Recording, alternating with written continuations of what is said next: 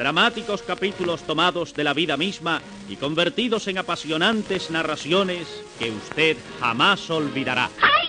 ¡No! ¡Me caso en diez contra a estos muchachos! ¿Qué dijo? Ha dicho... Estás escuchando el buzón de voz de clandestina. Clandestina, vivo, mira lo que me pasó ahora.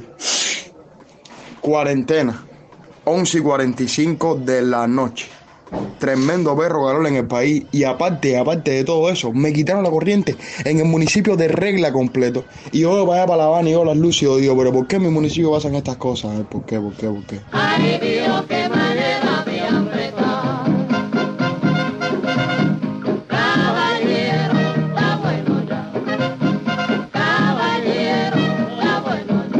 Que cuando pase la cuarentena voy a tomarme un mes de vacaciones. Coño, tío.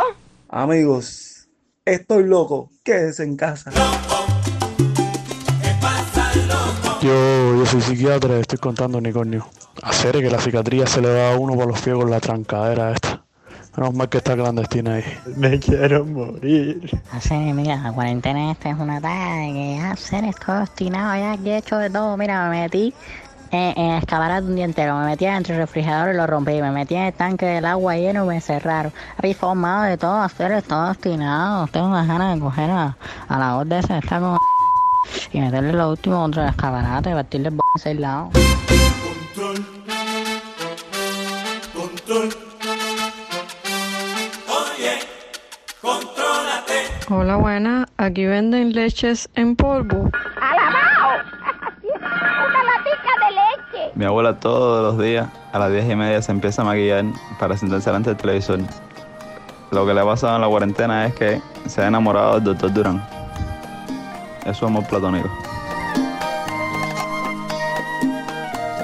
Miren, no salgan a la calle, dejen la guardería. Quédense en la casa con la, a la cuarentena, jugando fútbol, a quemadito, con los niños, jueguen. Todos a jugar a la coloría, lo que sea. Porque si no, los niños se ponen a malcriar la casa y, corren. Y mira, se piensan los dientes porque si no ponen bicho en la boca. Y cuando tengan el coronavirus, ¡ja! directo para el hospital. Oye, tata, me estoy cayendo. Frustrado, pero de una manera descomunal. Por el miedo ese a que, por transmitírselo a alguien de tu casa, no sé. Es demasiada la, la preocupación.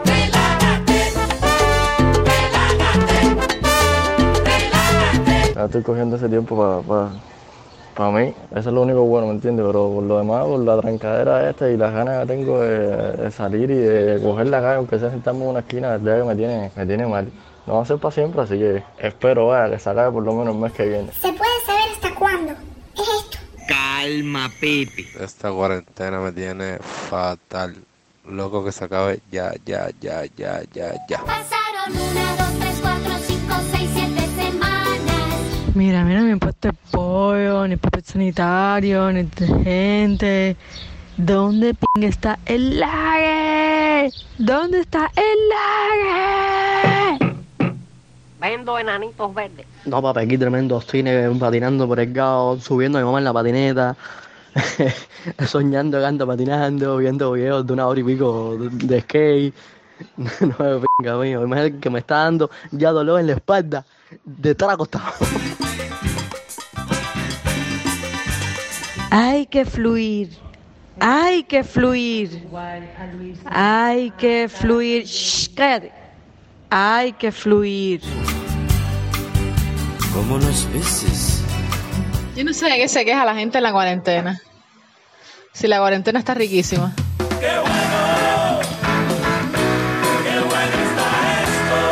Realmente es eh, descriptible la sensación de no tener que saludar a nadie. El bocadito de helado. Oye, el de la cornetica. Tú no trabajas por la mañana, mijito. Ay, Paco, deja eso, chico. No, chica, que todos los días con la puñetera cornetica. Son las cinco y media. Deberíamos hacer un intercambio de pareja. Llevo muchos días en casa con la misma. Peleando un ratico, pero un ratico nada más.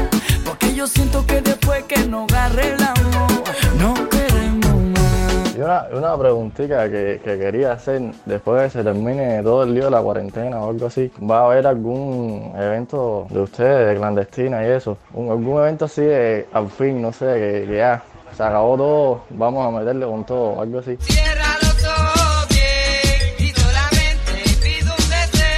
Aquí casual en el infierno celebrando el 31 de diciembre del 2020.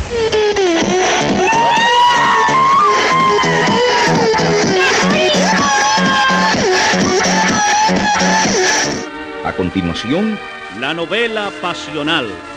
No hay colores bastante negros en la paleta del historiador para pintar la invasión colérica en Cuba. La alegre ciudad cambió radicalmente de aspecto. Cayó sobre ella un velo de tristeza. En la mitad del día las calles estaban solitarias. Cruzaban por todas partes furgones y carros conduciendo cadáveres. La mayoría de los transeúntes eran sacerdotes, médicos, notarios, estudiantes de medicina, empleados del obispado y las parroquias que cumplían sus tristes deberes. Se rompieron todas las relaciones de parentesco y amistad. Se temía todo contacto exterior. El miedo había convertido a todos en egoístas. Las familias pudientes abandonaban La Habana para ir a esconderse a las más lejanas fincas, pero a muchos de los fugitivos les alcanzó el cólera en un camino real y allí murieron sin auxilio. La mayor parte de los establecimientos estaban cerrados, los puestos ambulantes desaparecieron, la vida civil sufrió como una parálisis general y el cólera, en tanto, se burlaba de toda previsión y de todo preservativo. Nada, que te digo yo a ti que no sé yo. Envíanos tu nota de voz al 5604-2662. Y no te muevas de ahí, ¿eh?